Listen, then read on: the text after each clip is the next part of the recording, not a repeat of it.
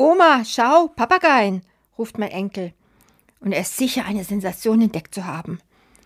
Aber Opa meint nur trocken, oje, davon gibt es Tausende hier. Diese Szene ereignete sich kürzlich in Oriela Costa. Und wir, die Wagners, leben ja schon eine ganze Weile dort.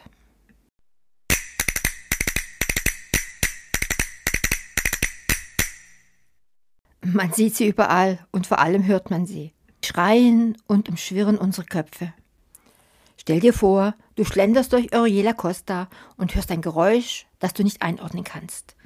Kein typisches Straßengeräusch und auch sonst nichts, was du in einer Stadt für eigentlich vermuten könntest.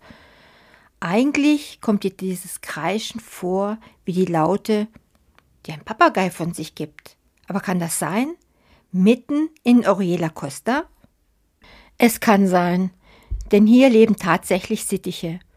Und jetzt, wo die Youngster und Halbstarken die Nester ihrer Eltern verlassen haben, geht es akustisch wirklich rund. Bei den fliegenden Einwanderern handelt es sich um Mönchsittiche, die normalerweise in subtropischen Gebieten wie Brasilien, Bolivien oder Argentinien beheimatet sind. Und Mönchsittiche bauen in Bäumen und Palmen große Gemeinschaftsnester. Und dies ist wirklich eine Besonderheit unter den Papageienvögeln, die in der Regel eigentlich Höhlenbrüter sind. Faszinierend, wie viel Geschrei aus einer einzelnen Palme dringen kann. Ja, und die Nester sind Wohnungen, unterteilt, die jeweils von einem Paar bewohnt werden. Jede Wohnung besteht wiederum aus mehreren spezialisierten Kammern zum Schlafen, Brüten und Aufenthalt. Und die Nester ausgeflogener Jungtiere werden in der Nähe von Mama und Papa gebaut. Mönchsittiche legen fünf bis sechs Eier, die sie 22 bis 23 Tage lang bebrüten. Die Jungen werden nach 42 bis 45 Tagen Flügge, und das ist bei uns jetzt der Fall und etwa zwei bis drei Wochen nach dem Ausfliegen sind sie selbstständig. Ich weiß nicht, ob ihr schon mal einen Mönchsittich gesehen habt. Der ist also vorwiegend grün und hat den typischen langen Papageienschwanz. An der Stirn ist er bläulich-grau, der Rest des Kopfes und auch die Brust sind grau. Der Schnabel ist hellbräunlich und die Iris dunkelbraun. Mönchsittiche haben einen grauen Augenring und graue Füße. Die Schwanzfedern zeigen oben eine blaue und grüne Zeichnung und die Unterseite ist hellgrün bis hellblau gesäumt. Männchen und Weibchen sind gleich gefärbt und äußerlich nicht zu unterscheiden. Im Durchschnitt sind sie ungefähr 29 cm groß und haben ein Gewicht von ca. 100 Gramm. Weibchen sind in der Regel 10 bis 20 Prozent kleiner, aber auch für die Größe gilt, dass die Vögel nur durch DNA- und Federtests zuverlässig geschlechtsspezifisch bestimmt werden können. Und die zugewanderten Mönchsittiche sind tatsächlich frei wie ein Vogel. Sie lassen sich dort nieder, wo es ihnen am besten gefällt. Und zum Ärger mancher Bewohner sind es mit Vorliebe Städte. Nach BirdLife sollen es rund 20.000 Exemplare allein in Spanien sein.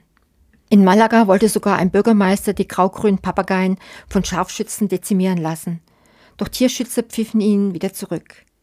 Mönchsittiche stammen aus subtropischen Gebieten Südamerikas.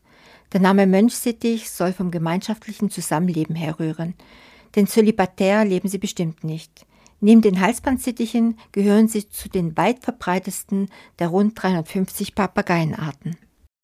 Der Mönchsittich hat sich unwahrscheinlich der menschlichen Zivilisation angepasst. In Barcelona tauchten sie 1975 auf, wahrscheinlich durch ausgebüxte oder freigelassene Käfigvögel. Inzwischen haben sie sich in den USA und Europa ausgebreitet. Sogar in Belgien und Großbritannien gibt es eine Population. Und das Gekrächze nervt. Wie bei allen Neozoten, so nennt man tierische Einwanderer, stellt sich die heikle Frage, ist das nun wirklich ein Problem? Im Fall des Sittichs liegt es wohl weniger in der Bedrohung der heimischen Natur, sondern eher im Gekrächze. Und die Städter bringt es buchstäblich auf die Palme. Übrigens naschen die Vögel gern von den kanarischen Dattelpalmen, die in Stadtparks häufig sind. Und zudem stellen die Nester ein Sicherheitsrisiko dar. Die Gebilde aus Ästen sind eigentliche Mehrfamilienhäuser.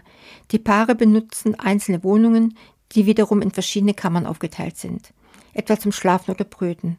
Und diese papageiische Sacrada Familia kann bis zu 250 Kilo wiegen.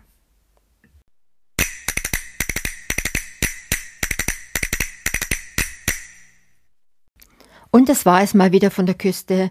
Wir hören uns nächste Woche wieder. Eure Wagners.